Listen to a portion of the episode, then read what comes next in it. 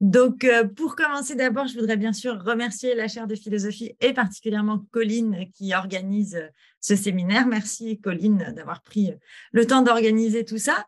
Merci bien sûr à tous de votre présence aujourd'hui. Et puis, bien sûr, je voudrais dire un immense merci à Claire Georges et à Frédéric Lerchter-Flack de nous consacrer leur temps, leur expertise, de nous apporter leur expérience, leur témoignage ce soir. C'est à la fois un très grand plaisir de les accueillir et aussi un très grand honneur. J'espère que tout le monde sera euh, très heureux de, leur euh, participation. En tout cas, pour moi, c'est une chance de les écouter. Avant de leur passer la parole, euh, je vais bien sûr vous dire quelques mots pour vous les présenter. Donc, je vais commencer par Claire, qui va être celle qui va parler principalement ce soir. Et donc, Claire est praticien hospitalier. Elle est responsable de la permanence d'accès aux soins de santé de l'hôpital Saint-Louis, aussi appelé la PASSE Verlaine. Donc, PASSE pour permanence d'accès aux soins de santé. Elle est présidente de l'association Collectif PASSE depuis 2011, qui est devenue euh, depuis l'association Collectif national des PASSE en 2016. Euh, Claire, tu es aussi ancienne interne et chef de clinique des hôpitaux de Paris en rhumatologie, titulaire d'un DEA en santé publique et d'un master en éthique. Et donc, euh, je dirais que par ses activités de soins auprès des plus vulnérables, euh, Claire a été assez tôt confrontée aux questions éthiques, aux enjeux de justice en santé et d'accès aux soins, puisque, et là je dis quelques mots des passes, hein, elles ont été créées en 98 par la loi d'orientation relative à la lutte contre l'exclusion, si je ne me trompe pas. Et euh, ce sont des lieux qui ont pour vocation de permettre aux patients les plus démunis d'avoir accès aux soins. Ce sont donc des permanences qui s'adressent aux personnes en situation de précarité, euh, qui ont besoin de soins et qui ne peuvent pas euh, y accéder dans d'autres lieux, soit pour en raison de leurs conditions de vie, donc euh, des socialisations, difficultés à s'orienter, absence de logement, etc., soit en raison de freins économiques, soit en raison d'absence de droits, hein, non-recours, complexité administrative, situation de demande d'asile, etc., ou encore en raison de leur incapacité à suivre un parcours classique, je dirais, de, de, prise en charge. Donc, en fait, ce sont des, des lieux euh, qui accueillent les plus vulnérables d'entre nous et qui sont en ce sens des lieux où se perpétue la tradition d'hospitalité de l'hôpital public. Donc, c'est des lieux extrêmement importants. Et ce sont aussi des lieux, je pense que Claire y reviendra, qui confrontent évidemment à des questionnements euh, humains et éthiques assez intenses. Et une part des questionnements auxquels Claire a pu être confrontée sont justement euh, présentés dans son livre euh, Soigner l'humain manifeste pour un juste soin au juste coût. Euh, donc c'est un livre qui prend pour point de départ la crise du système de santé français, hein, dont on a parlé depuis par ailleurs, qui est pris entre des contraintes financières, une spécialisation de plus en plus accrue, euh, qui amène à fonctionner en silo, une pression à la productivité de plus en plus forte sur les équipes, et donc euh, qui est un, lieu qui interroge vraiment sur ce que serait en fait un juste soin au juste coût.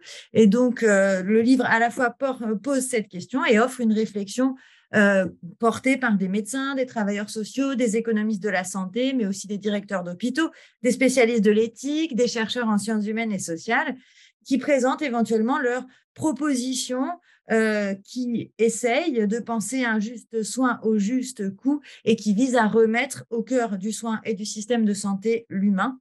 Donc, on peut dire que dès l'écriture du livre, et c'est d'ailleurs indiqué euh, dans celui-ci, eh bien Claire fait le pari en quelque sorte de remettre l'humain au cœur du soin en s'inspirant hein, des solutions concrètes euh, mises en œuvre dans les passes, mais avec l'idée que ces solutions soient en fait au bénéfice de tous les acteurs du système de santé et je dirais que c'est donc assez logiquement euh, que par la suite, eh Claire a fondé l'association L'humain au cœur du soin, qui est ouverte à toutes les personnes désireuses de renouer avec une approche plus globale, plus humaine du soin, et que je vous invite à découvrir notamment sur son site internet humain cœur du soin.fr. J'espère que je ne me suis pas trompée, mais ça se trouve assez facilement en ligne.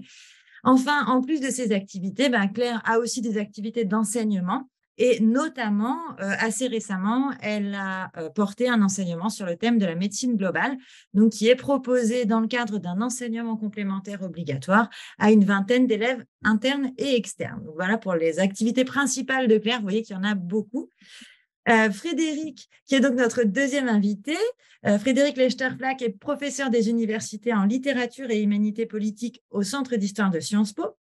Elle est ancienne membre du comité d'éthique du CNRS et actuellement directrice adjointe du Centre d'histoire de Sciences Po et présidente du jury d'admission à Sciences Po. J'espère aussi que je ne me trompe pas. Euh, Frédéric y enseigne à tous les niveaux, hein, de la première année au doctorat en passant par la formation commune de master. Elle est ancienne élève de l'ENS, agrégée de lettres modernes, diplômée en histoire et philosophie, docteur et habilitée à diriger des recherches en littérature comparée à l'université Sorbonne Nouvelle. Et ses travaux se situent au croisement de la littérature, de l'histoire et de la pensée politique et portent en particulier sur le domaine de l'éthique, puisqu'elle mène ses recherches sur la mémoire des violences de masse et des choix tragiques en situation extrême, entre histoire et littérature, sur la fabrique des dilemmes moraux dans les laboratoires de la fiction et plus largement sur l'histoire des valeurs et des sensibilités morales, la signification des gestes artistiques de témoignage, les controverses entre droit et littérature autour de la liberté d'expression et de la moralité de l'art, ou encore, et c'est principalement sur ce thème-là qu'on l'a invité, sur les enjeux de priorisation, de rationnement et de justice dans le champ des humanités médicales. Donc, euh, ces corpus privilégiés sont les littératures de témoignage ainsi que le cinéma documentaire, et les littératures de fiction, donc prose et théâtre, des 19e, 20e et 21e siècles.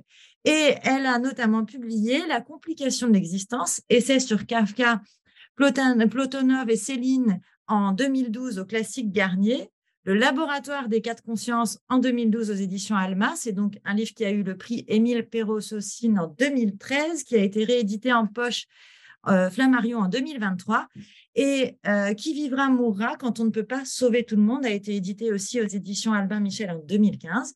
Et enfin, son dernier essai s'intitule Pourquoi le mal frappe les gens bien, la littérature face au scandale du mal, est donc paru en janvier 2023 aux éditions Flammarion. je suis très heureuse encore une fois de vous accueillir toutes les deux et je vous en remercie.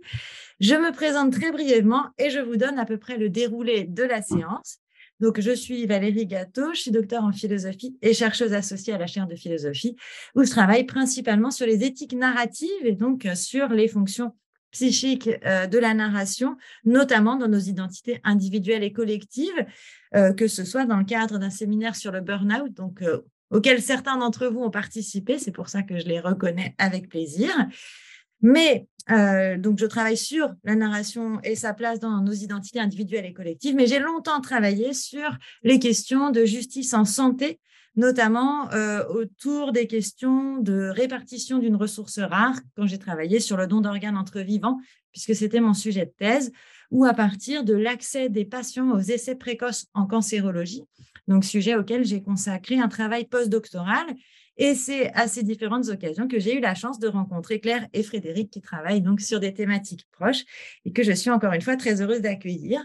Donc, ce qu'on vous propose, c'est une séance d'à peu près 1h30. On sait que d'habitude, ce séminaire termine à 20h, mais on s'est donné comme idée que 19h30, ce serait très bien.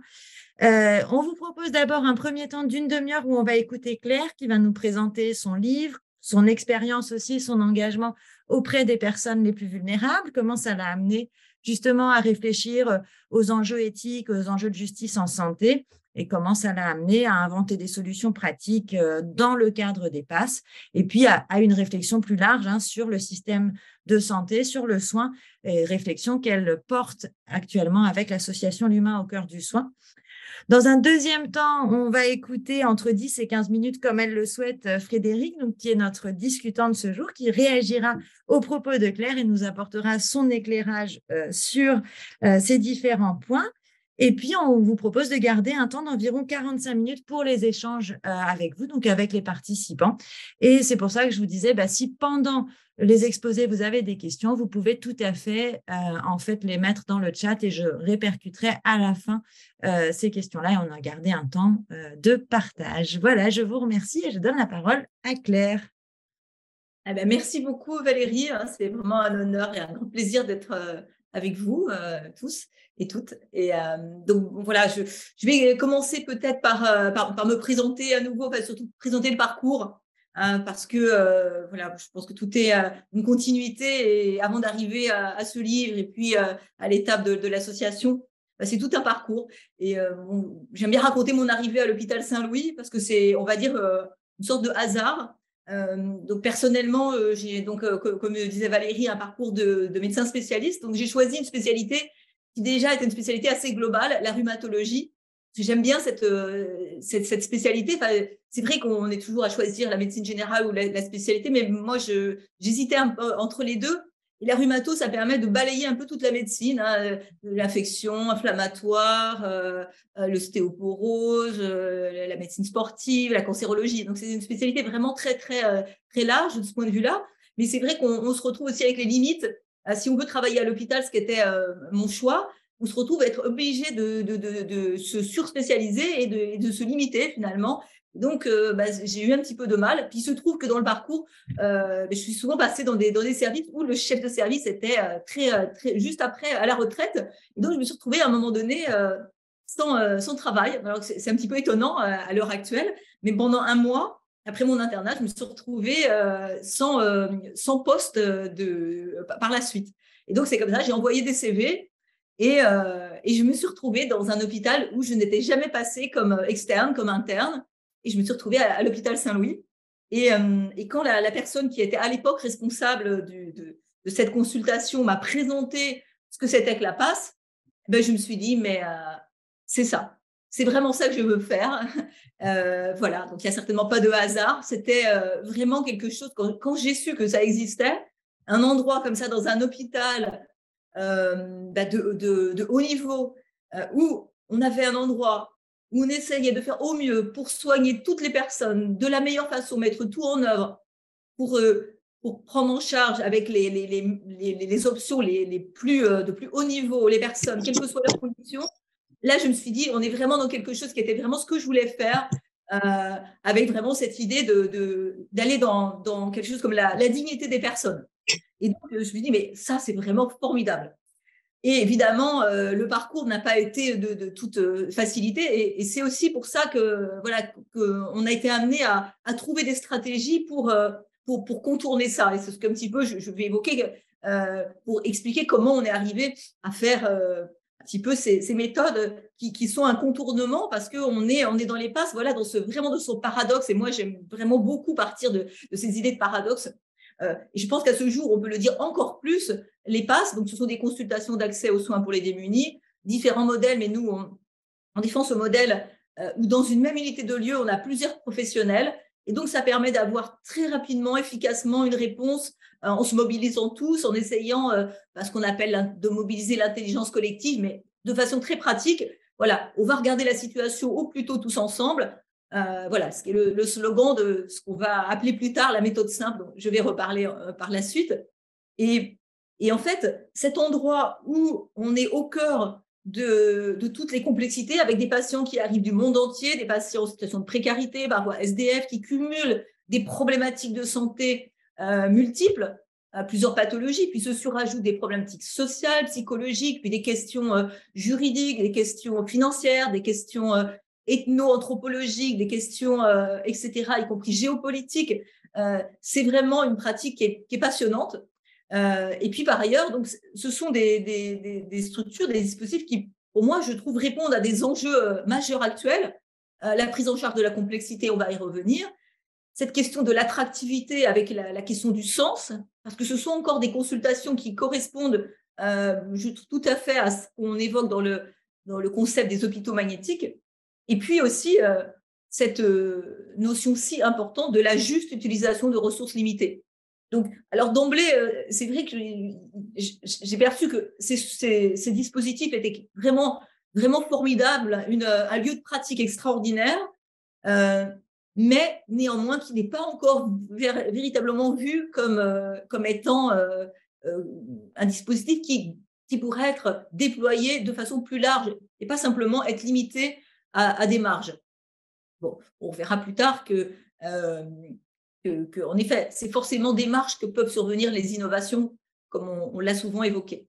Euh, mais le, parcours à l'hôpital Saint-Louis, c'est pour ça que c'est d'autant plus passionnant. Alors, je vais surtout parler de l'hôpital Saint-Louis. Les autres passes, je sais, sont aussi dans la plupart des, cas dans, ces grandes difficultés, c'est-à-dire des petites unités euh, qui sont en réalité très peu défendues qui sont, euh, qui sont voilà, alors tolérés. Souvent, valoriser quand il va y avoir une visite d'accréditation, parce que c'est important d'avoir cette, ces, dispositifs. Mais néanmoins, on cumule des difficultés qui sont, d'une part, en fait, le, fait de faire de la médecine générale et de s'occuper de patients en situation de précarité dans un hôpital comme Saint-Louis, c'est pas évident. C'est un hôpital qui est un hôpital de pointe d'un point de vue techno-scientifique et euh, on, m'a dit, euh, plusieurs, à plusieurs reprises, euh, oh, bah, vous feriez mieux d'ouvrir un dispensaire en dehors de l'hôpital.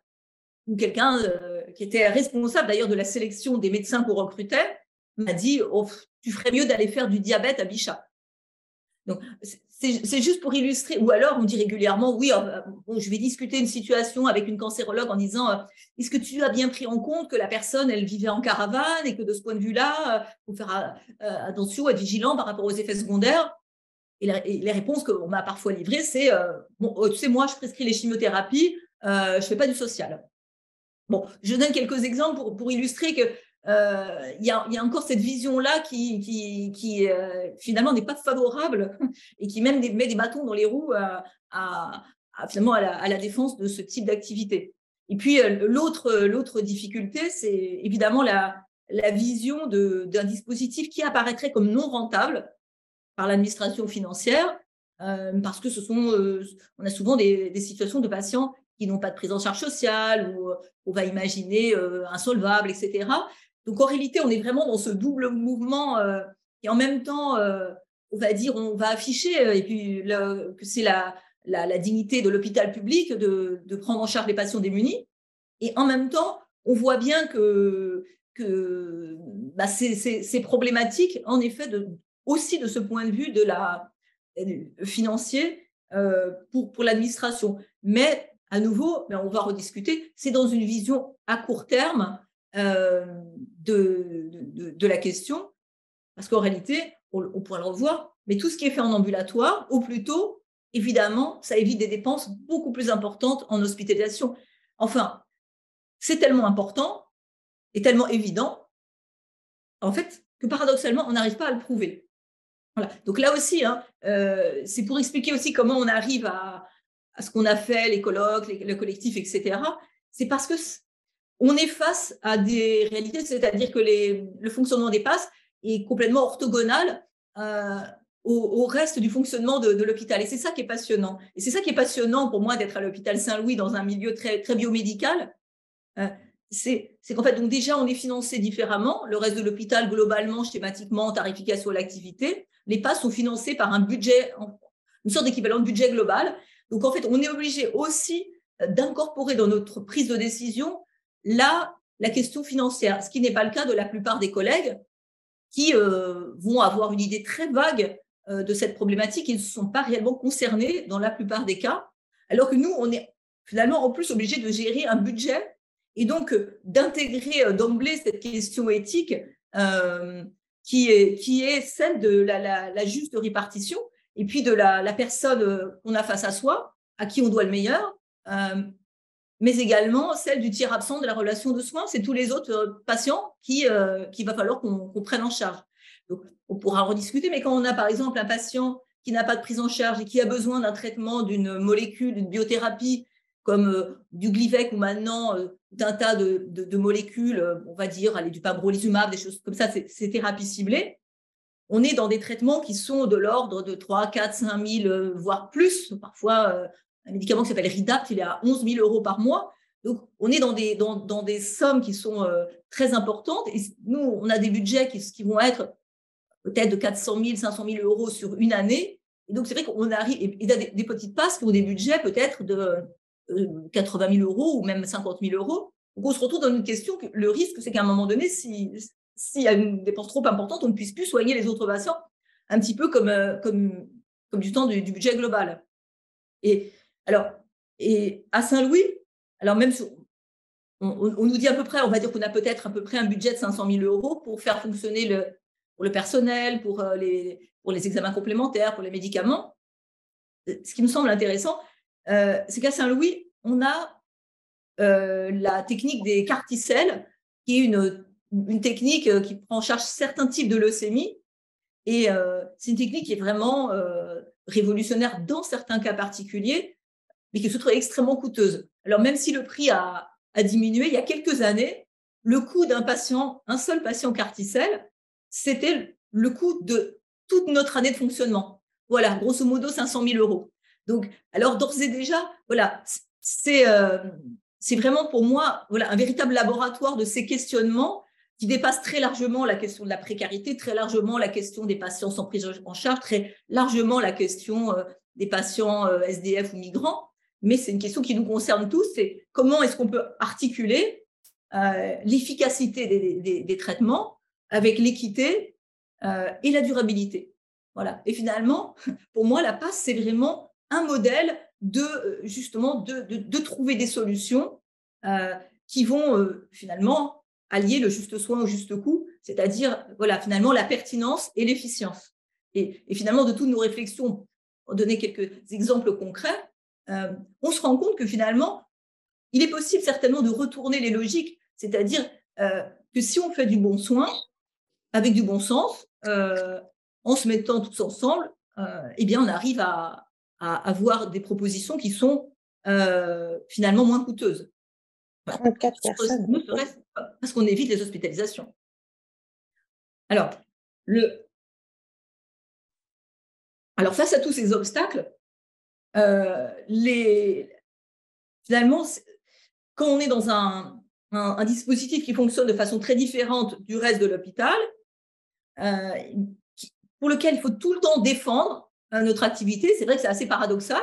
On ne demanderait pas un service de cardiologie de toujours de, ah ben voilà il faut il faut justifier enfin non si bien sûr qu'il faut justifier ça bien sûr qu'il faut justifier mais régulièrement bah, si un box n'est pas utilisé on va pouvoir on va le reprendre etc donc la, passe est souvent mise en en difficulté elle n'est pas valorisée alors pour euh, aussi essayer de défendre ça. Alors, sachant qu'on est dans des, dans des hiérarchies qui sont souvent très, très, très descendantes, euh, bah, bah, il y a deux stratégies. Voilà, c'est essayer de travailler sur la communication, une communication un peu différente, parce que c'est vrai que nous, on peut pas rentrer dans la course aux publications. Finalement, si on veut euh, avoir, faire des carrières, faut faire des publications, mais évidemment, avec notre grande diversité de situations, c'est à ce jour bien difficile de, constituer des cohortes et de faire comme beaucoup de mes collègues, des, bah, des, papiers euh, prestigieux dans Blood ou des choses comme ça.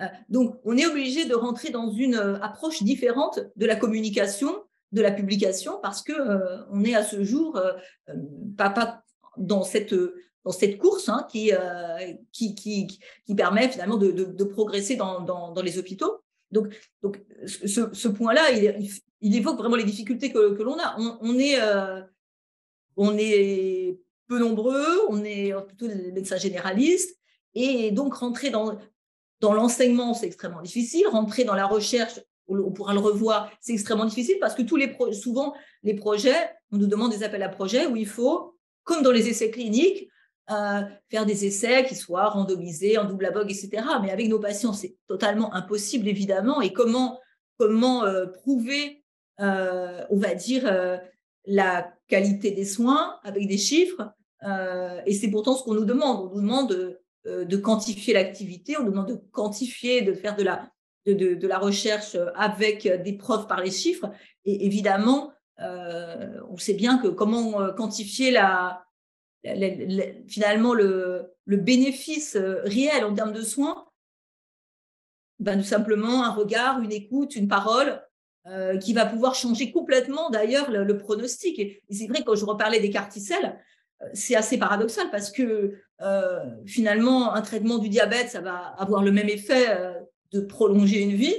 Euh, et de la même façon, moi, je suis fascinée par, par exemple, le, travail de nos infirmières qui sont finalement d'une une humanité simple, mais est tellement efficace en termes aussi bien de, qualité des soins et, de, de performance des soins. Et moi, je peux témoigner que tous les jours, euh, la façon dont les, infirmières vont accueillir avec respect, avec considération euh, les personnes, ça change tout.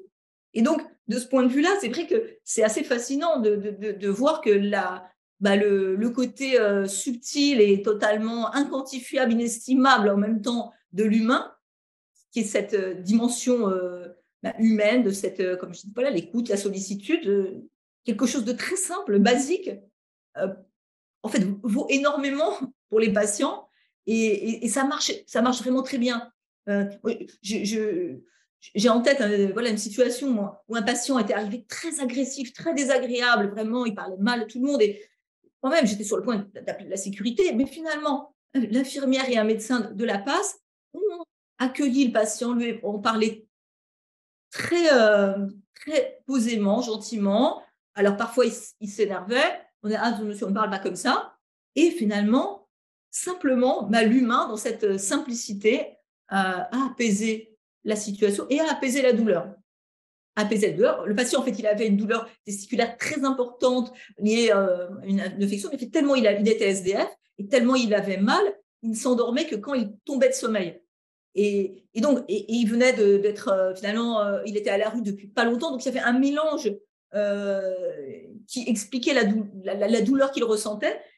Mais quand, on voit ça, on se dit, mais l'humain, voilà, l'humain est plus qu'essentiel. Il n'est il pas accessoire, il est partie prenante du soin et de l'efficacité du soin. Et, et, finalement, ça prend plus de temps, c'est sûr que donner une perfusion de paracétamol, mais c'est beaucoup plus euh, profond et durable comme efficacité. Euh, et, ça, moi, je le constate tous les jours à, la passe. Alors, non qu'il n'y ait qu'à la passe, bien évidemment, mais c'est vrai qu'à la passe, et, c'est ça sur quoi je voudrais insister, ça accutise tellement de problématiques qu'on est vraiment une véritable loupe grossissante du système de santé, loupe grossissante des dysfonctionnements, des limites.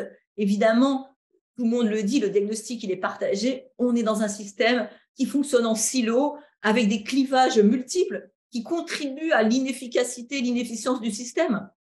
Les clivages, clivage ville-hôpital, le sanitaire, le social, euh, le somatique, le psychique, infirmier, médecin, euh, prévention et, euh, préventif curatif, enfin, tous, tous ces clivages, en fait, finalement, on se rend compte qu'à la passe, on arrive à les réduire, puisque on a parmi les personnes qui travaillent, donc l'unité nous, à, donc à Saint-Louis, on a plusieurs médecins, euh, on a huit médecins généralistes qui viennent travailler de ville, on a deux infirmières, deux assistantes sociales, un peu de temps de psychologue, un temps, donc on a, oui, maintenant quand même trois demi-journées de psychologue, un mi-temps de secrétaire, une aide-soignante.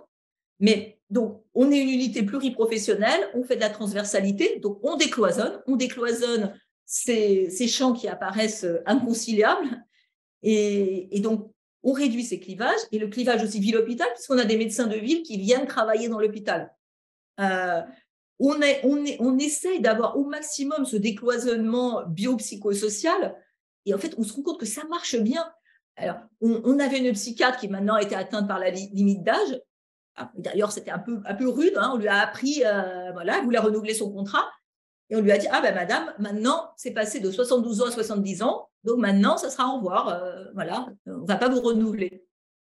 Et mais, cependant, on a, des psychologues, mais je peux témoigner aussi de, cette euh, efficacité de pouvoir avoir du temps, de cette approche psychique qui est intégrée à la passe. et, parce que finalement, la demande, elle est, elle est très souvent intriquée et la souffrance, euh, la souffrance psychique se manifeste euh, par, euh, par, des, par des symptômes évidemment psychiques, mais aussi souvent somatiques. Et, donc, c'est extrêmement précieux de, de, pouvoir avoir cette approche intégrative de médecine globale. Voilà. Alors, ça paraît complètement évident comme ça, mais je peux témoigner que c'est extrêmement difficile, difficile à défendre. encore une fois, ne serait-ce que moi, je suis en temps partiel pour essayer d'obtenir un poste de quelqu'un qui travaille avec moi. Ça fait des années, des années, des années. Je n'ai que des obstacles. Il y a d'autres priorités. On ne comprend pas bien. Euh, on nous compare en termes d'activité. Dis bon, écoutez, voilà. En gros, si on a, mettons, avec des patients qui sont si compliqués, qui ne parlent pas français, qui cumulent des problématiques, ont parfois eu un parcours d'exil euh, traumatisant, qui cumulent différentes problématiques, euh, c'est forcément extrêmement long. Je vais prendre un exemple qu'on a reçu relativement récemment, une jeune femme arrive avec des vertiges, nausées, vertiges. On aurait pu, dans une approche très symptomatique, lui donner un médicament euh, comme du tanganil, et puis euh, ça aurait pu être entre guillemets réglé. Mais en creusant la situation, cette patiente, elle venait d'un pays d'Afrique où en fait elle venait en pensant qu'on allait la, la recruter comme coiffeuse. En arrivant, on lui a appris ses papiers. Elle s'est retrouvée prise dans un, dans un réseau. Euh, là-dessus, elle a, elle a, en fait, elle a, elle a été violée et en fait, elle était enceinte. Donc, quand, quand, quand, on arrive dans une situation comme celle-là, on se rend bien compte qu'on ne peut pas aller vite, sinon on fait du mauvais travail. Donc, et nous, on nous évalue néanmoins sur le nombre de consultations. Donc, alors, on est, on est quand même pris dans ces, dans, dans, dans ces paradoxes organisationnels et avec quelque chose comme une, une sorte d'évidence, de bon sens. Et, et, on se rend bien compte que d'avoir cette approche globale, d'être euh, tous ensemble, bah, c'est à nouveau euh, bénéfique pour éviter des passages aux urgences, des situations qui vont se dégrader euh, de réanimation et puis, et puis des hospitalisations. Alors, on a vu ce paradoxe à l'œuvre pendant la crise Covid. Et, et là, on l'a vécu douloureusement parce que toute cette, tout ce qu'on fait, qui est, on va dire, assez invisible hein, dans la plupart des situations, euh, ce traitement des plus précaires, euh, de l'HTA, du diabète, etc., eh vous ne pouvez plus le faire parce que la consultation était fermée. Elle était, à un moment donné, elle a été mise euh, finalement de la même façon que les consultations. On nous a dit qu'il faut faire des visios, etc. Et alors même que bon, ça a été bien identifié comme, par Richard Horton qui parle de syndémie et non de, pandémie, c'est-à-dire qu'on a bien vu que ce qui accentuait la gravité de, de, bah, des, des, séquelles Covid, c'était aussi toutes tous ces comorbidités qui s'associaient, euh, que ce soit bah, l'HTA, euh, le diabète, euh, l'obésité, etc. Et donc, c'est vrai que paradoxalement, tout ce qu'on pouvait, tout ce qu'on aurait pu faire pour soutenir finalement cette, cette effort, c'est-à-dire comment on était vraiment dans une question de tension de capacité d'élite qui est encore très importante, mais qui était à l'époque majeure. Et finalement, moi, j'étais vraiment, euh, j'étais, j'étais dans un, une situation de sidération parce que je savais qu'on aurait pu faire quelque chose, mais, euh, mais finalement, on n'en avait plus les capacités. Et, finalement, tout ce qu'on aurait pu euh, traiter à la passe, ça aurait pu réduire la, pression sur, le, sur l'hospitalisation, mais on n'en a pas eu les possibilités puisqu'on a été réduit à, à, ce moment-là. Voilà. Alors, euh, donc, il y a, donc, je disais, pour se sortir de toutes ces difficultés, il y a la dimension, bah, essayer de trouver des alternatives. Puis il y a aussi cette dimension collective. Voilà, donc c'est cette dimension collective, euh, pour moi, elle est évidente. Tout seul, on ne peut rien faire. Voilà, on ne peut absolument rien faire parce que il suffit qu'on ait un N plus 1 qui soit pas d'accord. Eh ben, c'est coincé. C'est vrai dans nos institutions, pas simplement dans l'hôpital, mais j'ai beaucoup de témoignages. C'est extrêmement compliqué euh, de, s'en sortir si, si la hiérarchie n'est pas favorable.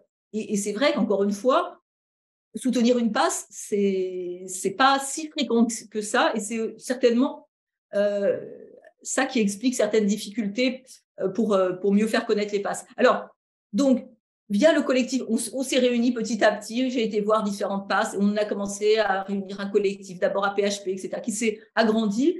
Et c'est comme ça qu'on a créé ce collectif national des passes. Il y a eu beaucoup d'activités à un moment donné, des groupes de réflexion, de, pratique. Et puis finalement, à un moment donné, on, a été amené, voilà, un jour je me suis dit, mais il faudrait qu'on fasse des biblios euh, sciences sociales et humaines. Et puis on a, commencé à monter ça, on a invité euh, des sociologues, des philosophes, etc. Et puis on a fait un cycle comme ça. Bon, c'était pas très, euh, c'était bien. C'était et, on travaillait sur des, sur, et avec ce, fil rouge finalement, c'était c'était l'humain, l'humain au cœur du soin. Le fil rouge, c'était finalement une nouvelle approche de la performance du soin. Et, on a clôturé ce cycle euh, par un colloque au ministère en juin 2015 qui s'est appelé Soigner l'humain, une nouvelle approche de la performance du soin. Et, donc, finalement, c'est ça l'origine du, livre. Et, comme on avait invité euh, bah, dont Laurent Chambaud, le, directeur de l'EHESP, on a dit, bah, tiens, si on essayait de publier auprès de l'EHESP, il a dit, bah oui, allez-y, on va, on, va y aller. Et donc, on a quand même réussi à faire quelque chose quand même qui était euh, je suis quand même fière hein, d'avoir réussi à, sortir ce livre en décembre après, euh, après ce colloque du, mois de juin. Et, euh, c'est vrai que dans, ce livre qui est, assez dense, on a voulu réunir justement ces, multiples regards sur ces situations que l'on a dans les passes et, finalement, mais qui parlent au-delà des passes, hein, comme je dis, comme, comme une loupe grossissante, essayer d'identifier le bénéfice euh, euh, de cette approche collaborative pluriprofessionnelle, de cette transversalité, transdisciplinarité de, de, donc, de cette approche globale des situations complexes. Alors, les, situations complexes, on en a tous les jours. Et, c'est vrai que à la passe, elles sont particulièrement complexes parce que ça s'associe en plus à questions financières et puis des questions euh, euh, très, larges. Voilà. Une des situations au début qui m'a questionné, qui a amené, m'a amené à, aller vers l'espace éthique, euh, c'est une, patiente qui est, était camerounaise, qui avait déjà eu, qui avait un cancer du sein. Elle avait eu trois lignes de chimiothérapie et en fait, elle a fait un parcours de la dernière chance en pensant qu'elle espérait pouvoir guérir. Donc, elle a vu la cancérologue qui, en l'absence de prise en charge sociale pour le moment, lui avait donné un traitement, une molécule orale du Xeloda. Et moi, j'avais la patiente face à moi, donc à la passe, parce qu'on on, reçoit les patients euh, qui n'ont pas de prise en charge sociale. Et moi, je, lui ai demandé, mais qu'est-ce que vous attendez? Qu'est-ce que, vous avez compris? Qu'est-ce que vous, voulez? Et en fait, la, la patiente, elle m'a dit, mais moi, je veux guérir et je veux rentrer voir mes enfants. Je veux rentrer voir mes enfants. Et là, je me suis dit, waouh, alors là, là, c'était terrible cette tension parce que je savais bien qu'au vu de la science à, ce moment-là et, au vu de la gravité de son cancer, qui était triple négatif, métastatique, multiple, y compris cérébral, euh, on ne pourrait pas la guérir. Et donc, j'ai commencé à me dire, mais qu'est-ce qu'on peut faire dans ces situations-là? J'ai appelé la cancérologue, elle m'a dit, mais euh, je lui dis, mais est-ce que, qu'est-ce qu'on attend de ce traitement qui coûtait quand même 800 euros par mois? Elle m'a dit, je, sais bien que ça ne servira pas, mais on ne peut pas ne rien faire. On ne peut pas ne rien prescrire. Donc, voilà, c'est à partir de, telles situations que j'ai été euh, essayer de creuser sur l'éthique. On va, alors, on va parler des principes de l'éthique. Justement, c'est là où, euh, dans ces situations-là, les principes de l'éthique, ils ne sont pas opérants euh, parce que l'autonomie de personnes qui ne parlent pas la langue, qui n'ont pas de quoi manger, qui sont perdues, qui ne savent pas, c'est là l'importance des notions de capacité. Des fois, on peut avoir l'accès aux soins théoriques, l'accès au droit, mais les personnes, je me rends compte, ils ne savent pas prendre le métro, ils ne savent pas lire. Euh, ils sont reliés à une personne qui, s'il veut bien lui donner l'argent pour payer le transport, ils peuvent venir. Sinon, ils ne peuvent pas venir. donc, on est, on est dans une situation voilà, où l'autonomie, elle est vraiment à questionner. Et puis ces questions de bienfaisance et, non-malfaisance, elles peuvent se retourner parce qu'en faisant bien d'un point de vue, euh, voilà, on va faire la, même chimiothérapie qu'on ferait à quelqu'un qui est intégré, on risque d'avoir des, effets secondaires très graves, comme par exemple bah, des effets secondaires de neutropénie fébrile, etc., d'une personne à la rue, ça peut être catastrophique. Et puis, et c'est là où se pose cette question de justice aussi, cette justice qui est euh, souvent vue comme étant euh, une égalité absolue, c'est-à-dire on va faire le même traitement systématiquement personne, dans une vision un peu algorithmique de, la, de la médecine et de, procédures. Mais ces situations un petit peu extrêmes nous, nous, questionnent sur justement cette approche et, nous invitent plutôt à être dans une approche d'équité et d'essayer de s'adapter à, la situation particulière. Parce que si la personne n'a pas d'hébergement, qu'on donne une chimiothérapie et que la personne ne peut pas aller jusqu'à l'hôpital, ça, ça peut être catastrophique. Donc voilà, on a réfléchi à tout ça j'avais monté justement un groupe qui s'appelait Équité face à l'accès aux soins, euh, aussi dans le cadre des contraintes budgétaires. Et on a travaillé, on a réuni pendant euh, des mois, des années, différentes personnes, anthropologues, sociologues, membres de la direction de l'hôpital, des différents spécialistes. Au début, c'était un peu compliqué à les faire venir. Et je vais rapidement. Et finalement, il est apparu qu'il fallait euh, forcément avoir une approche pluriprofessionnelle de ces questions parce que sinon, on était par euh, des, tensions qui nous dépassaient. Quand on demande à un médecin euh, d'intégrer la dimension financière, c'est juste pas possible. Mais quand on demande, en effet, quand les médecins reçoivent des patients et on leur dit, maintenant, on peut pas faire le dressing parce qu'il n'y a pas de prise en charge, faut revenir plus tard, faut revenir plus tard. Mais c'est une terrible souffrance pour nous. Donc, euh, on, doit forcément, pour réduire cette charge mentale, alors cette charge aussi en termes de temps et cette charge mentale, être à plusieurs. Et c'est finalement ce qui nous a amené à construire ce qu'on a appelé les RCP médico-social et éthiques, où justement, euh, dans une situation comme celle-là, alors au début, c'est moi qui sollicitais les collègues en disant, mais ça serait bien qu'on aille réfléchir sur cette situation. Donc, ils venaient un petit peu à, reculons, mais ils étaient obligés, puisque comme il n'y avait pas de prise en charge, il fallait quand même qu'on passe par la passe. Et puis maintenant, depuis, alors petit à petit, depuis des années, euh, et maintenant, on nous sollicite comme une sorte d'instance qui va les aider Et régulièrement, voilà, j'ai encore reçu aujourd'hui un mail du professeur Carpentier, je peux dire son nom, le chef de service de neuro-onco, c'est vraiment donc très, très prestigieux, et qui me dit ben, qu'est-ce que je peux faire? J'ai un patient que j'ai vu à ma consultation la semaine dernière, un jeune patient de 25 ans, algérien, qui vient d'arriver avec un glioblastome. C'était une tumeur cérébrale euh, terrible. Il a déjà été opéré à l'hôpital Beaujon. Il met Ah, je viens de me rendre compte qu'il n'a pas de prise en charge. Que peut-on faire pour lui? Voilà. Donc, alors, je lui dis On va organiser une réunion, etc. Mais euh, c'est pour dire que, quand même, aussi euh, dire qu'au fil du temps, les choses évoluent. Même dans cet hôpital où la passe n'était pas forcément bon, considéré avec, euh, voilà, comme dans un, plutôt considéré dans un bas niveau euh, de la sociologie hospitalière.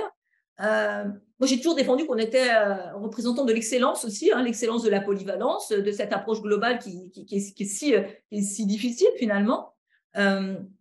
Et, finalement, voilà, les choses se, retournent. Alors, je, vais aussi, bon, je, vais arrêter hein, parce que je pourrais en parler beaucoup, mais alors, on a beaucoup travaillé avec Denis Méchali, c'était là, sur, euh, toutes ces questions. Et, euh, et, on a avancé avec cette idée essayons de, voilà, il y a beaucoup de challenges en passe. C'est pour ça que c'est passionnant.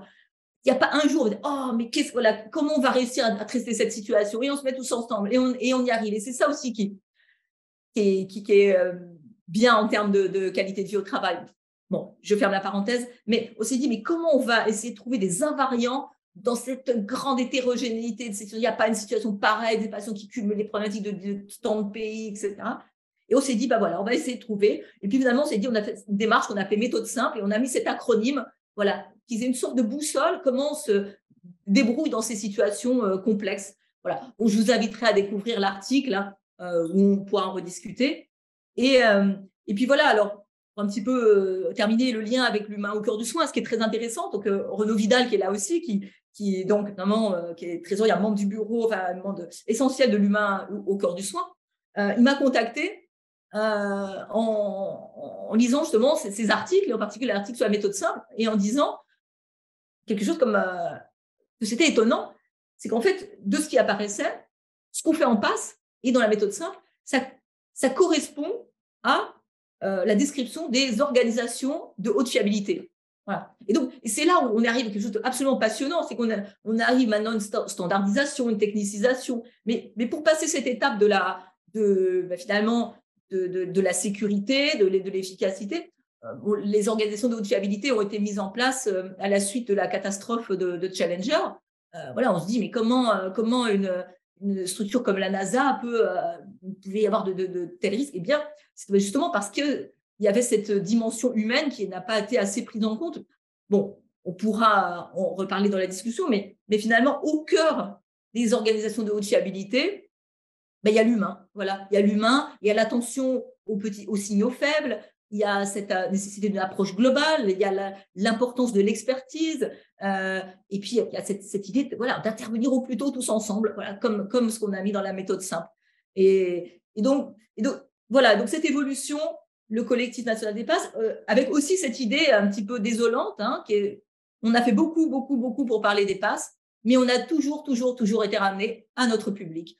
Oui, mais les passes, c'est spécifique. Les passes, que ce soit au niveau de la direction, que ce soit au niveau des ministères, on ne voit que euh, les passes comme étant un dispositif marginal, euh, avec destiné à un public marginal, alors qu'en fait, c'est un potentiel vraiment et qui me semble correspondre complètement à ces, à ces enjeux majeurs euh, et, donc, dont, hein, qui est très important, c'est remettre l'humain au cœur du soin des organisations de soins. Et, tous les jours, on se rend compte de l'importance de, de, de, faire ça. Et donc, c'est ce qu'on essaye de, mettre en œuvre dans, dans cette association, aussi en mettant euh, beaucoup cette, euh, ce décloisonnement avec les sciences sociales et humaines, mais de façon concrète. je vous invite en effet à regarder notre site, notre démarche, des visios, des conférences, des projets, des projets de recherche, des projets d'enseignement. Euh, mais, mais avec cette idée vraiment euh, aussi, bah, pour terminer, hein, puisque à cette invitation de la chaire de philosophie, euh, bah, ça, je, je, je, suis vraiment donc très sensible et très honorée. Et, c'est très concret pour, pour moi. J'entends beaucoup la philosophie, c'est pas pour moi, c'est très compliqué. Mais ce que moi j'en j'en entends et ce que et en quoi ça me parle et en quoi je, je sais que ça parle aux autres, c'est déjà voilà, ce côté essentiel. Moi, je ne vois pas comment j'aurais pu faire sans ce master d'éthique, comment je peux pratiquer la médecine sans, sans, sans, sans tout ça?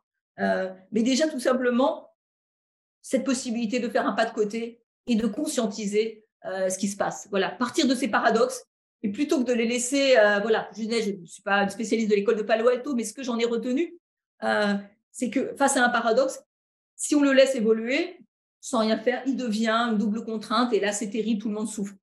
Mais face à un paradoxe, si on le regarde, si on conscientise, là, c'est un dilemme. Et là, avec un dilemme, on a de quoi trouver des solutions. Donc, voilà. Et pour moi, la philosophie, c'est ça aussi.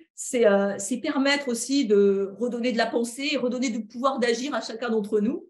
Et, euh, et puis voilà, c'est peut-être ça qui peut faire du bien, redonner du sens, redonner de l'élan vital. C'est ça dont on a besoin. Donc voilà, pour terminer, euh, voilà, peut-être qu'une nouvelle approche de la, de la performance euh, du soin, bah, c'est peut-être tout simplement de faire confiance en l'humain. Voilà, merci pour votre écoute. Merci beaucoup, Claire. C'était vraiment un grand plaisir.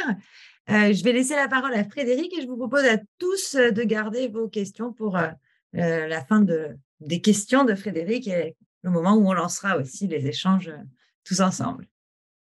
Merci beaucoup. Alors, je, remercie à mon tour euh, Valérie pour, euh, pour son invitation. C'est un, honneur et un plaisir pour moi euh, que d'être discutante des propos de, Claire, que j'ai toujours le, grand plaisir et la plus grande admiration à entendre. Ça donne à chaque fois beaucoup à penser. Donc, je vais essayer de proposer quelques remarques que j'ai ordonnées en, six points, je vais parcourir rapidement, mais peut-être un mot d'abord pour préciser d'où je parle, moi, sur ces questions.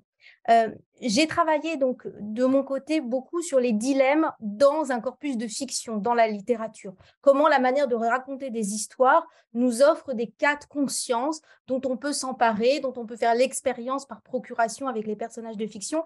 Et donc, mon approche à moi, c'est aussi une expérience de praticienne d'une certaine manière, sans l'expertise et sans l'expérience euh, du terrain, euh, bien sûr, qui est celle de Claire, mais je voudrais pas avancer sur ces sujets en théoricienne, j'avance aussi à ma manière en praticienne des cas et des cas euh, singuliers et en particulier des, des, dilemmes éthiques.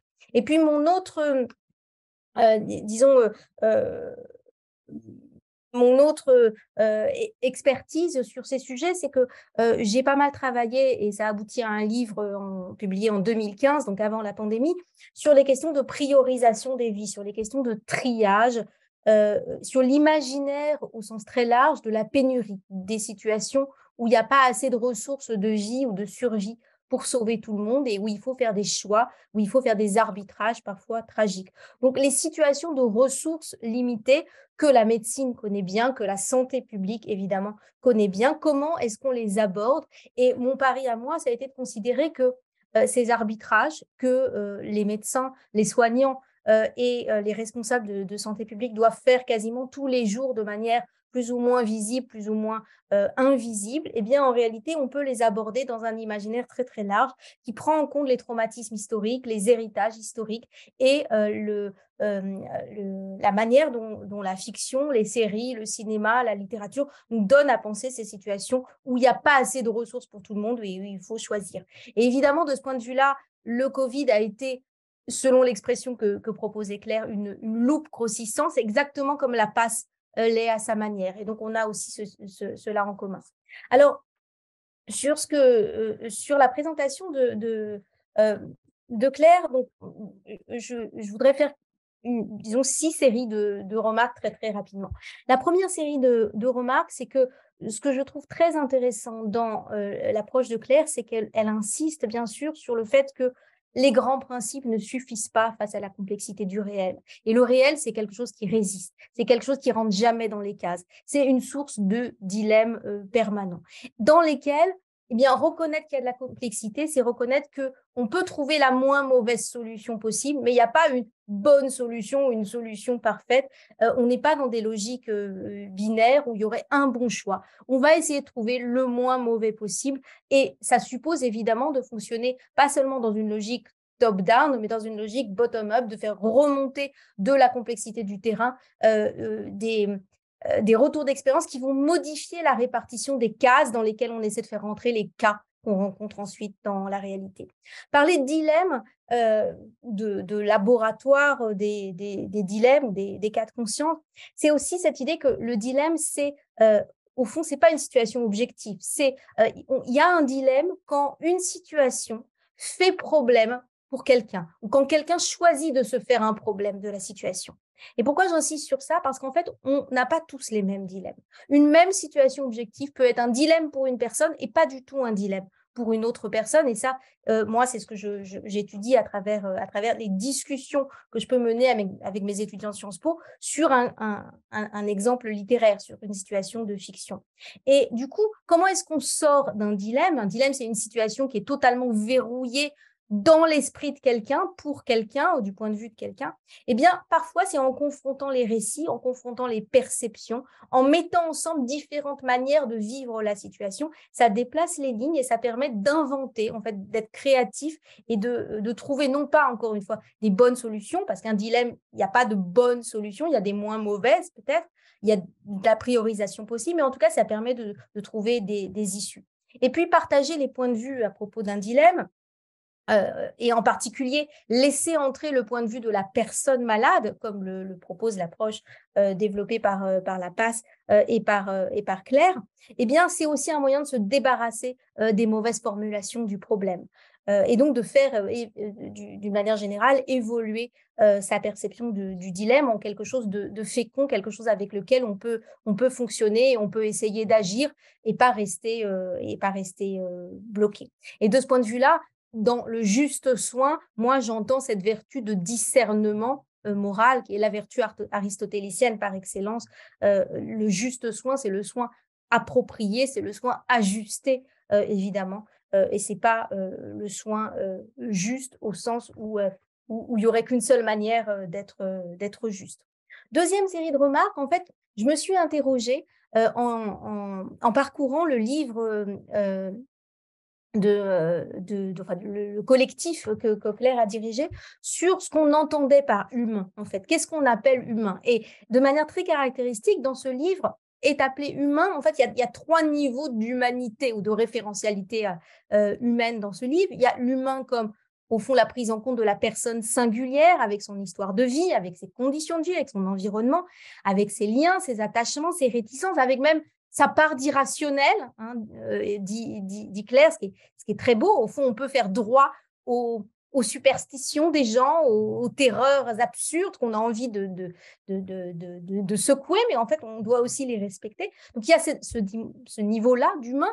Il y a aussi l'humanité, au fond, qu'on pourrait prendre comme un synonyme de la bienveillance ou de la bonté, l'humanité de la relation, se comporter de manière humaine avec le patient, et c'est encore un autre sens de l'humain. Euh, et puis, euh, il y a l'humain au sens de, j'allais dire, de l'artisanal, du, bricolage humain, euh, par opposition à la technique ou à la technicité euh, excessive. Et sur chacun de ces points, en fait, je, me pose des questions. D'abord, sur la question de la prise en charge de, la personne singulière, cette idée qu'il y a des déterminants non médicaux dans la, prise de décision sur, le, sur le juste soin adopté, elle, elle est très intéressante. Et évidemment, la question qui me vient immédiatement, c'est jusqu'où on fait droit à ces déterminants non médicaux, jusqu'où on, accepte de prendre en, charge toute une partie qui, finalement, là, encore, qui relève pas forcément de la rationalité, qui relève de la vision du monde et des représentations euh, euh, des personnes.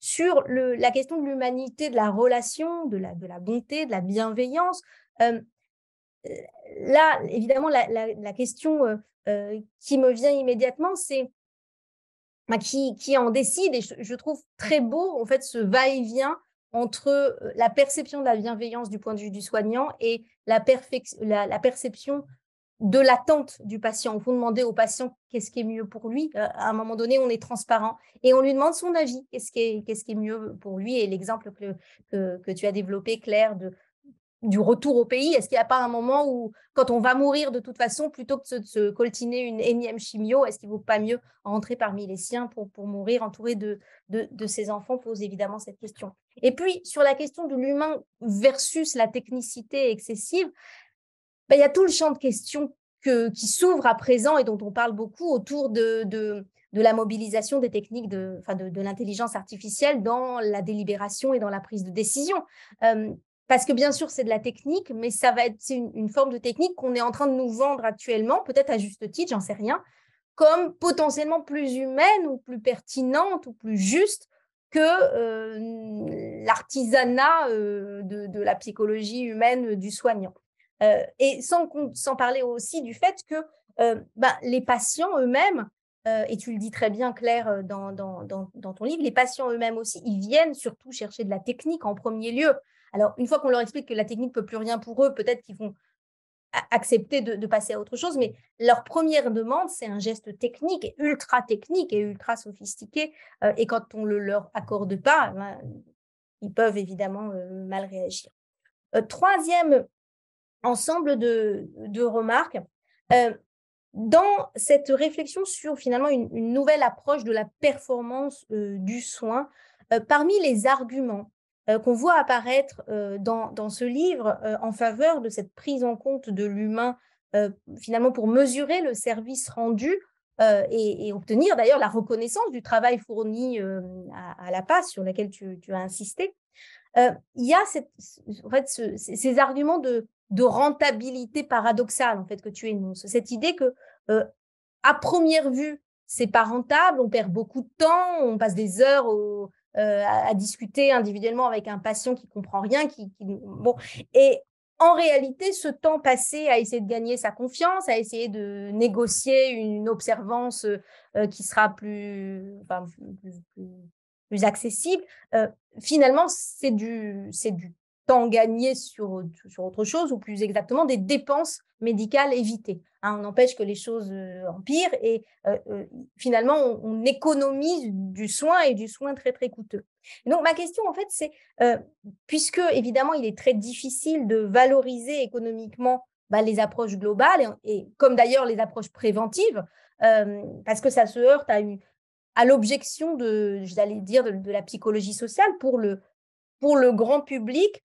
Euh, un soin évité bah, n'apparaît pas. Et tout simplement le, euh, investir de l'argent dans la prévention pour le grand public ça paraît euh, à perte en fait. On se dit ça, on ne voit pas immédiatement à quoi ça sert et on n'en perçoit pas immédiatement l'efficience. Et donc ma question en fait c'est est-ce que quel est le statut de cette argumentation sur le plan de la performance économique ou est-ce qu'il faut mobiliser est-ce qu'il faut aller sur le terrain de l'économie de la santé? Pour justifier ce genre d'approche et se battre, j'allais dire, pied à pied pour faire euh, pricer, en fait, pour faire, pour mettre un prix, un coût avec les outils dont on dispose en économie de la santé, avec les CALI, avec d'autres outils, pour mettre un coût sur les, le, temps gagné, les soins évités, en, tout cas l'investissement en humain et en temps, est-ce, est-ce qu'on peut le, l'évaluer économiquement? Est-ce qu'il faut aller dans cette direction ou est-ce qu'il faut euh, refuser d'aller sur ce terrain-là et, euh, et, continuer à affirmer qu'il bah, y a une part en fait qui qui, va pas être euh, perceptible économiquement et, qu'on veut pas chercher à, à, à, évaluer ou qu'on veut pas chercher sur laquelle on veut pas chercher à mettre un, prix ou, une étiquette. Autre, autre remarque, alors ensemble de remarques sur finalement cette approche globale de la santé, la question de la personne malade dans son environnement global. première, une question, le qui décide en fait. Et ça, c'est quelque chose qu'on a vu aussi, qui est apparu sur la scène publique avec le Covid, brutalement on s'est rendu compte que la question de la démocratie en santé, ou la question du qui décide, à quelle sauce on est mangé collectivement dans les décisions de santé publique, elle n'était pas suffisamment formulée. Et soudainement, euh, les arbitrages politiques qui ont été pris avec le Covid ont mis cette question sur le, devant de la scène, euh, euh, puisqu'on s'est rendu compte que ben, on, nous demandait peut-être pas assez notre avis au quotidien sur la manière dont on allait disposer de nos, de nos chances, de nos risques, de, euh, répartir le fardeau euh, et répartir le, sacrifice. Donc cette question du qui décide, il me semble comprendre que la passe la, la résout euh, ou l'aborde à partir de, de, la notion de collégialité, mais il, reste, en fait, il y, a, pour moi quelque chose qui résiste encore dans, dans, dans, sur ce, sur ce terrain-là. Toujours sur cette, cette approche globale, la personne malade dans son environnement. Finalement, prendre en compte les aspects euh, sociaux, médico-sociaux au sens très, très large, est-ce que c'est pas finalement une manière de, prendre tout sur soi, plus exactement, de, bien sûr, de, faire du social et du global en, plus du, médical Est-ce que c'est pas...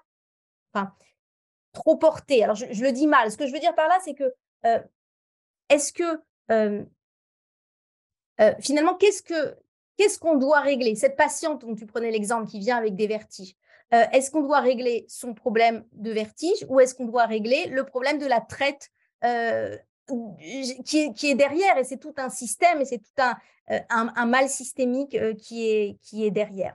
Et au fond, cette ambiguïté, est-ce qu'on cherche à améliorer euh, une situation globale et donc à prendre en charge aussi la dimension sociale, les injustices faites à cette personne, l'exclusion, les vulnérabilités supplémentaires en plus du problème médical Ou est-ce que finalement on fait avec l'environnement de cette personne?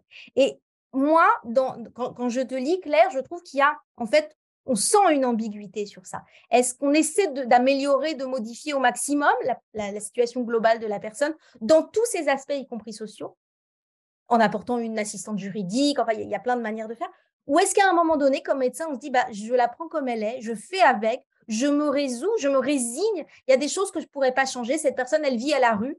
Je ne vais pas pouvoir lui donner un logement. Et donc, je vais lui trouver un, un traitement qui va être adapté au vécu d'une personne qui est à la rue. Et d'une certaine manière, là, il y a une question philosophique pour moi qui est derrière, c'est quel mal on combat. En fait, il y a, un, dialogue, il y a une scène de dialogue célèbre dans La peste de, Camus, le, dialogue entre le médecin Rieux et le prêtre Panelou.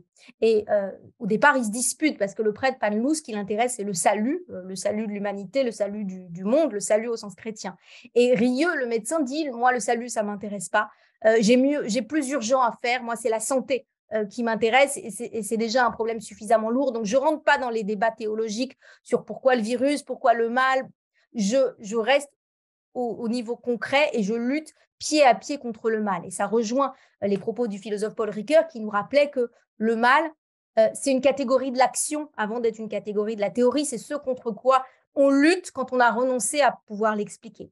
Et au fond, il me semble que là, dans ce débat sur est-ce qu'on cherche à améliorer la situation globale de la personne ou est-ce qu'on se résigne à faire avec, eh bien, euh, c'est euh, finalement, est-ce que l'idée, c'est d'essayer de, couvrir en maxi, euh, de, de, résorber les déficiences de l'état social, du welfare dans son ensemble, ou est-ce qu'on est là pour les, pour les couvrir et pour, j'allais dire, valider ces déficiences et, faire avec? Et donc, quel mal on combat? Jusqu'où on combat, en fait, le mal? Jusqu'où on, lutte contre euh, ce qui relève de l'infortune ou de l'injustice. Comment on déplace le curseur entre ce qui relève euh, de euh, l'injustice et en fait toutes les infortunes, tout le mal qui nous tombe du ciel, la maladie, on, sait aujourd'hui en sociologie qu'on peut la transformer en, en injustice, on peut la percevoir comme injustice. C'est lié aux conditions de vie, c'est lié aux conditions sociales, c'est lié à l'environnement, c'est lié à l'histoire de vie de la personne. et donc, comment on se situe? Quel mal on combat, jusqu'où on combat, et est-ce qu'on le combat comme infortune, est-ce qu'on combat comme, euh, comme euh, injustice. Et puis, toujours dans ce, questionnement sur l'approche globale, la personne malade dans son environnement, euh, ce, le, point évidemment que je trouve particulièrement difficile, c'est ces situations où les conditions de vie de la personne finalement l'empêcheraient de profiter de manière efficace, efficiente de la ressource médicale qu'on pourrait investir en elle. Euh, si on prend l'exemple de la greffe, par exemple, qu'un patient à la rue, greffer un patient à la rue, bon, euh, ça marcherait pas. Et donc, il y a un moment où on va se dire les conditions de vie de ce patient contre lesquelles je peux rien faire, même si j'ai essayé, mais il y a un moment donné où je renonce, je peux, peux pas changer toute la société tout entière, eh bien, euh, vont faire que si je lui attribue cette ressource médicale, surtout dans un contexte très contraint ou de pénurie, bah, la ressource risque d'être gâchée. Euh, de ne pas lui profiter à lui et de ne pas profiter à quelqu'un d'autre non plus. Et donc, on est en fait dans une, lecture un peu biaisée de la, réflexion sur, euh, sur l'efficience euh, en raison des, conditions de vie des, patients. cinquième ensemble de, deux remarques qui vont en fait dans toujours dans cette direction-là.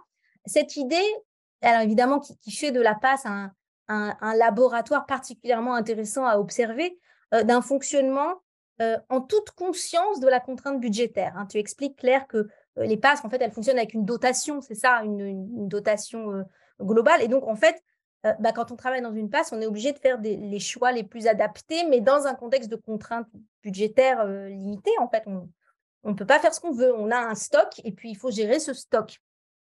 Et évidemment, ça pose la question de, de, la juste répartition et tu as insisté sur ça. Au fond, le, dans les situations où un rationnement s'impose, parce que la ressource n'est pas illimitée et qu'il faut décider comment on la répartit, comment on répartit le fardeau, mais comment on répartit aussi les chances et les opportunités, eh bien, il y a forcément une tension entre la médecine individuelle, la médecine au chevet du patient, la loyauté à l'égard de ce patient-là qui est en face de moi dans mon bureau et, j'oublie tous les autres, et puis la médecine collective où je dois prendre en compte en fait bah, tous les autres qui sont pas là, ce que tu as appelé le tiers absent.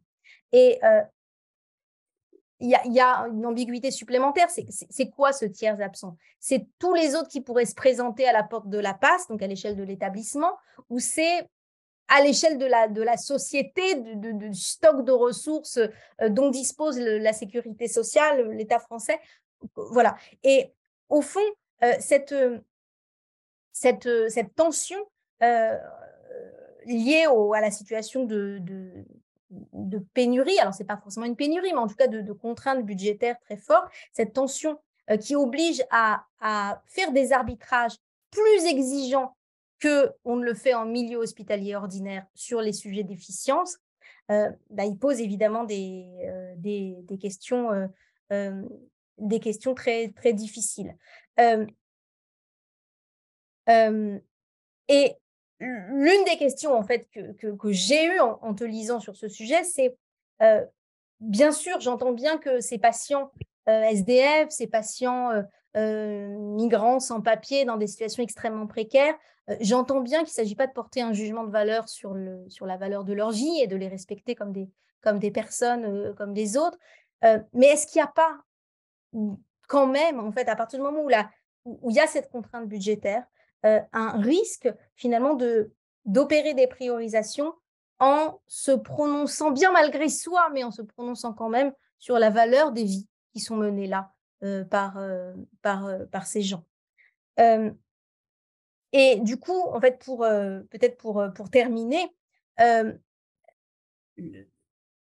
et, pour poursuivre en fait sur, sur cette sur cet arbitrage entre médecine individuelle et médecine collective, sur cette prise en compte de la, de la pénurie, du rationnement, de la contrainte budgétaire, est-ce qu'on l'intègre à la, décision médicale elle-même ou, est-ce que ça doit rester en dehors? Euh, la, question que je me pose, la dernière série de remarques, elle porte sur l'exemplarité euh, de la passe, puisque toi, Claire, tu insistes sur le fait que euh, finalement, il y a des leçons à tirer hein, de, ce contexte un peu exceptionnel, en tout cas, cette loupe grossissante de la passe, elle permet de tirer des leçons valables pour des contextes plus ordinaires. Et moi, je me suis posé la même question quand j'ai travaillé sur le, sur le triage, sur la priorisation des vies, sur l'imaginaire de, de, de, la pénurie, du, rationnement des chances de survie. Euh, la, question que je m'étais posée, c'est au fond, on a affaire à un continuum. Il n'y a pas d'un côté des situations extrêmes et de l'autre des situations ordinaires. C'est un continuum. On passe indistinctement de, des situations extrêmes aux situations ordinaires. Et donc, comment on redescend le long de ce continuum? On est d'accord qu'il euh, y a des leçons à tirer de la manière dont on arbitre dans les situations extrêmes. Mais comment est-ce qu'on fait redescendre en fait ces arbitrages philosophiques, éthiques, le long du continuum vers les situations ordinaires? Jusqu'où euh, on va, jusqu'où la passe peut être euh, exemplaire, notamment avec ce, enfin, comment on place le curseur entre prise en compte de la singularité du patient dans son histoire de vie, avec ses déterminants non médicaux, euh, comme, comme tu dis, avec, ses, mmh, avec euh, finalement les injustices qu'il subit et on se résigne à ne pas combattre au bout d'un moment, parce qu'on ne peut pas tout faire, tout simplement. Euh, et donc, d'un côté, la, prise en compte de la singularité d'un patient, et je parle là des patients ordinaires, pas des patients de la PAS, et de l'autre côté, l'impératif de, de, rester dans une logique égalitariste où tout le monde a droit à la même chose. et en fait, je, je trouve qu'il y y a quelque chose comme un risque. En fait, je, trouve ça très pertinent, hein, ce, que, ce, que, tu dis sur l'exemplarité possible euh, ou, la redescente de cette situation extrême qu'est la passe vers euh, finalement des leçons pour l'ensemble du système euh, de soins français ou, du moins l'ensemble du système de, prise en charge des patients à l'hôpital. Mais je, vois quand même un risque en fait dans ce déplacement du curseur entre, entre singularité et, et, égalitarisme. Voilà en fait quelques-unes des, des réactions, des remarques que je, que je voulais euh, partager euh, en t'entendant. Merci beaucoup, Frédéric. Euh, je vous propose deux choses. Claire, je t'invite à répondre au point auquel tu souhaites apporter une réponse. Évidemment, je crois oui, pour laisser la place de, lancer la, discussion que d'apporter des réponses. On pourrait parler tellement, tellement, voilà, cette question de seuil, voilà, évidemment, de, de transférabilité, de, de scalabilité, c'est le sujet majeur. Hein, mais, mais, bon, voilà.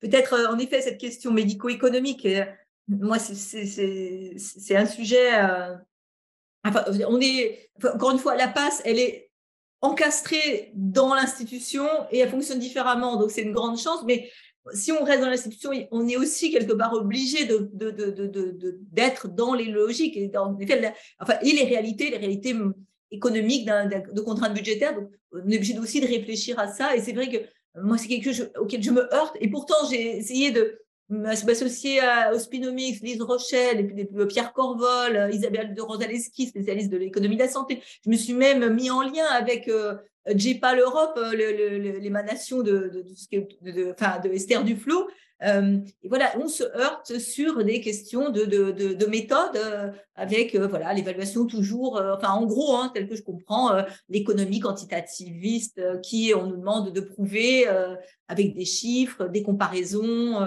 et, donc on n'y arrive pas. Alors peut-être, voilà, ce, ce point-là, c'est qu'en effet revenir à quelque chose de, de, simple et il y a quand même des modèles et justement, il y a ce fameux modèle euh, de, de euh, aux Pays-Bas qui est en train d'essaimer euh, très largement. Donc, en, résumé, hein, c'était les, soins à domicile, soins infirmiers à domicile.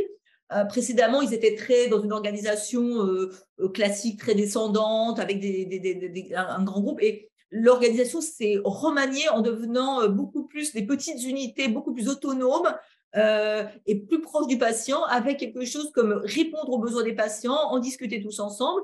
Et petit à petit, ils, se sont rendus compte que cette nouvelle approche, elle a amené des bénéfices euh, mais majeurs en termes de réduction des durées de séjour, euh, de moins de réhospitalisation. Et donc, ils ont prouvé la réduction des dépenses de, l'assurance maladie aux Pays-Bas. Et donc, ça a remanié complètement la façon de fonctionner. Euh, et, de ce que j'ai compris, euh, et c'est ce qui est en train d'être expérimenté en article 51, et ça devrait sortir aussi en France, euh, dans, donc, l'expérimentation est en cours, le changement, c'est de financer les, les, actes soignants au temps passé.